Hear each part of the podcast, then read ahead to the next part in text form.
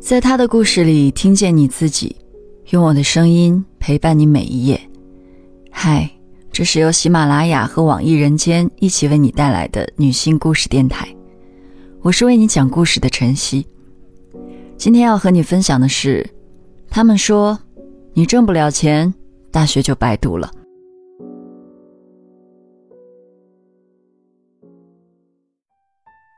二零一六年，我买了一辆国产车。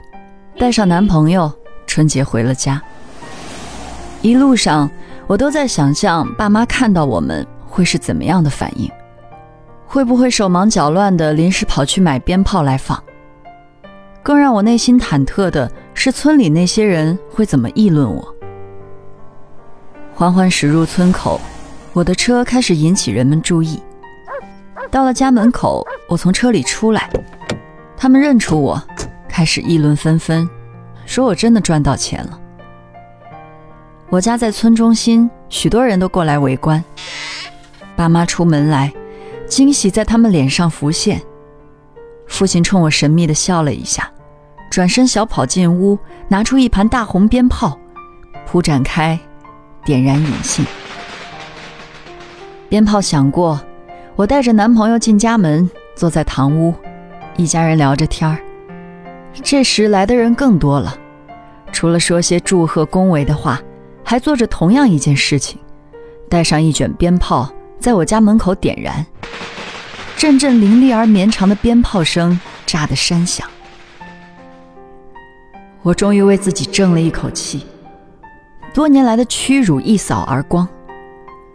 然而又感到一种悲哀，曾经他们以钱来衡量我的价值。如今，我想压服那种衡量，竟然还是只能用钱。我来自一个南方丘陵深处的村庄，村里有个奇特的习俗，就是喜欢放鞭炮。只要遇到喜事儿，都要放鞭炮。比如我开着新车回家，就算值得放鞭炮的事情。除了有喜事的家庭要放，亲戚朋友来这家的时候，也要带上鞭炮放一通。鞭炮个数多少，鸣放时间长短，都成了暗自比较的事情。上门来祝贺的人里，有一个婶婶很特别。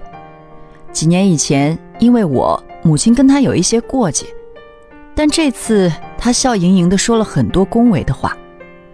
我记得在当年的升学宴上，父母领着我敬酒，忽然这位婶婶当着大家的面说：“读不读大学都一样。”那么多人没读书，还不是一样挣钱？母亲的脸色立刻白了下来，她将举起的酒杯往桌上一放，准备上前理论。父亲赶忙拦着她，乡亲们使劲给那位婶婶使眼色，把话题岔开，场面才圆过来。这个婶婶有她的理由，当时她的儿子文武虽然才二十五岁，但已外出打工八年，给家里寄了好多钱。初中后，文武遵从父母的话，读中专，当厨师。回家时，他打出租车回来的。从县城到村里打的不便宜，文武打得起，说明挣大钱了。文武叫的出租车在他家房前停下，他父亲就把鞭炮点燃，震耳的响声引来许多人围观。文武又从皮箱里拿出三万块钱，放在婶婶手里。婶婶自然笑得合不拢嘴。那段时间，她整日喜气洋洋，到哪聊天都把他家文武挂在嘴边。在文武挣大钱被乡亲们传为佳话的时候，我正走在漫长的求学路上。在我们村儿，中学辍学是个十分普遍的现象，稍微好一点的家里会送去读个职高。过了二十岁还在读书的人，已经相当稀少。像我这种大学生更属于异类了。我之所以跟村里的同龄人选择了不一样的道路，是因为我的父母在学习上对我有着超乎寻常的严厉。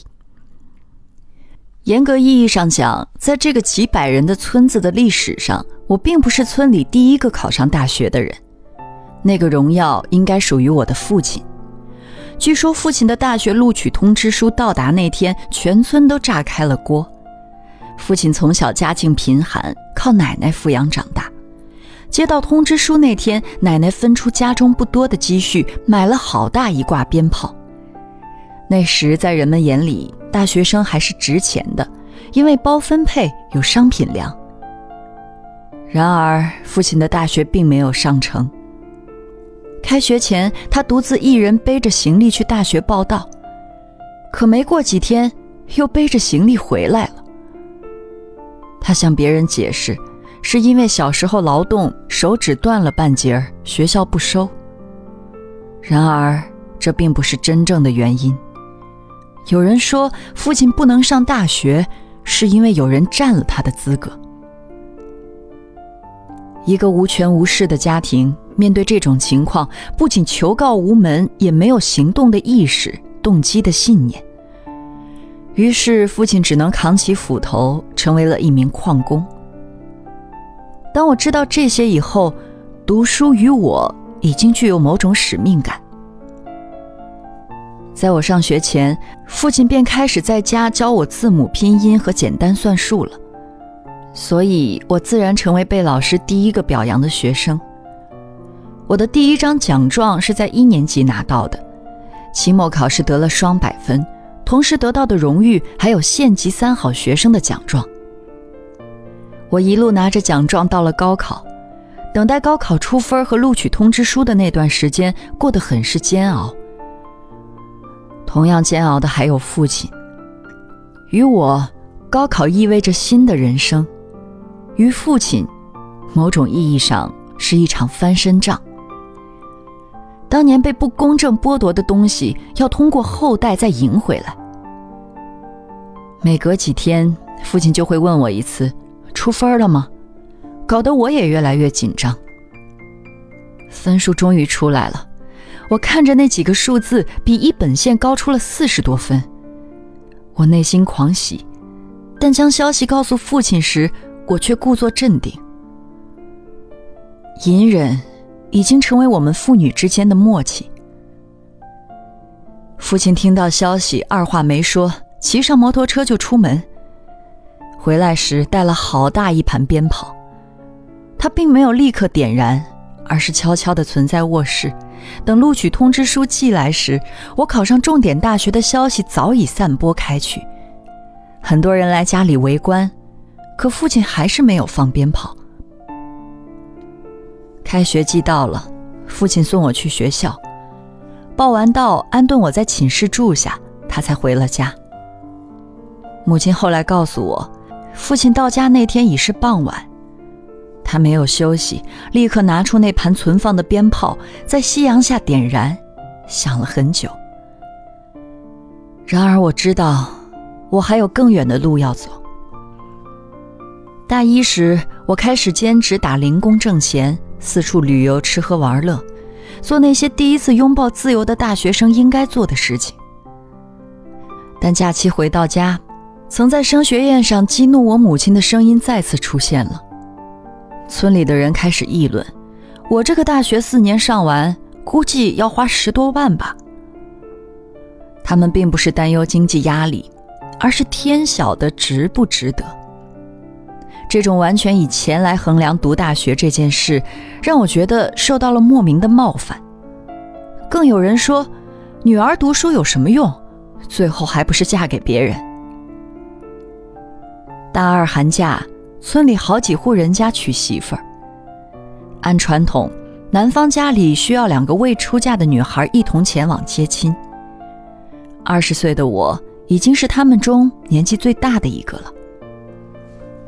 我接连迎了三个新娘，拿了大红包，心中正在为自己的未婚身份窃喜。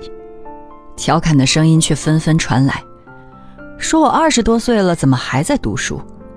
还有媒人在母亲面前旁敲侧击，问我说了人家没？母亲总是笑着摆摆手，告诉对方我还在读书，还是个学生。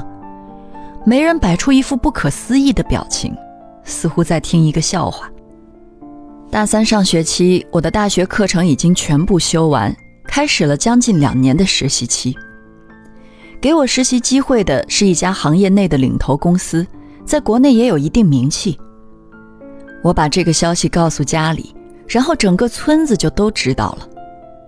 父母身上也有一种扬眉吐气的急迫感，于是家乡开始盛传，我找了家大公司，马上就要有出息了。过年回家，很多人都向我竖起大拇指，说我厉害，能找到这么好的公司。我连忙摆手，说自己只是在里面实习。但他们不管那么多区分，关于我已经挣了大钱的消息开始流传。我也不再勉强解释，当时也暗自认为，说不定真能留下来。我甚至夸下了海口，毕业之前肯定能把工作的事儿给解决了。可我并没有逃脱毕业即失业的命运。那家带给我荣耀和希望的公司，还是没有让我留下来。好不容易找到了新工作，试用期工资很低。很长一段时间，我常常想起这么多年来村里人对我的质疑，我甚至自己都会怀疑：四年的时间和家里给我花的钱，是不是都浪费了？表哥初中毕业后转中专模具专业。因做事踏实靠谱，在一线做了八年后，当上了模具厂的小领导，日子过得不错，是人们眼里的成功人士。他给我打电话来说：“现在工资低不要紧，要是再过两年还是这样的水平，不遭人嫌弃才怪。”那年回家，亲戚们围坐在火盆旁聊天，话题不外是工资、薪水、结婚、生娃。他们细数着村里那些打工人的收入，议论着每一桩新婚事。聊着聊着，话头突然指向了我，问我一个月能挣多少钱，过年拿了多少给我母亲。母亲接话很有艺术，一边忙着加炭火，一边说：“哎，要给什么钱呀？他挣的自己留着就行。”其实我真的没挣到钱。大家继续聊天忙碌，唯独我深陷于无尽的失落与自我怀疑中。十几年书，真的都白读了。我知道自己别无选择，取得成功，挣到钱，证明自己。抛开所有人，这也是我对自己人生的责任。我继续埋头工作，拼命学习。上网搜集行业知识，努力发现其中的规则。做事谨小慎微，每一个策划案除了给领导一版，自己身上再留一份。每件事情只要领导说尽快做好，在我这里就是今天的意思。在办公室里，我经常是走的最晚的一个。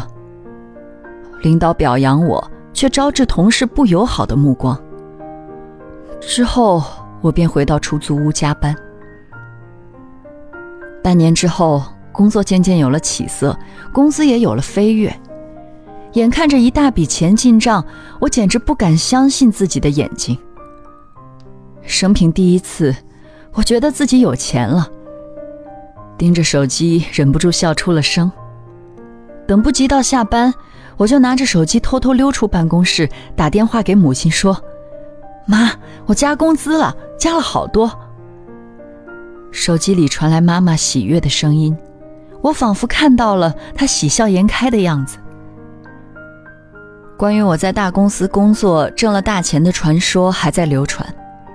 母亲告诉我，大家都说我是读书人，夸我有出息，一个月挣的就顶人家好几个月的工资。我早就知道，在他们的眼中。评价一个人就在于挣多少钱，评价一件事情的价值，也一样是挣多少钱。后来我买了车，也在城里买了房，时不时给家里网购一些时髦衣服，带着父母到处旅游。父母常说，他们在村里可长脸了。男朋友偶尔会提醒我，这样有炫耀的成分。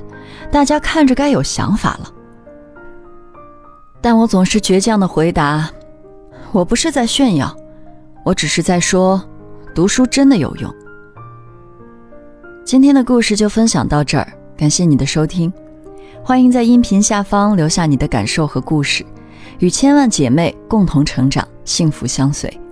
我是晨曦，下期见。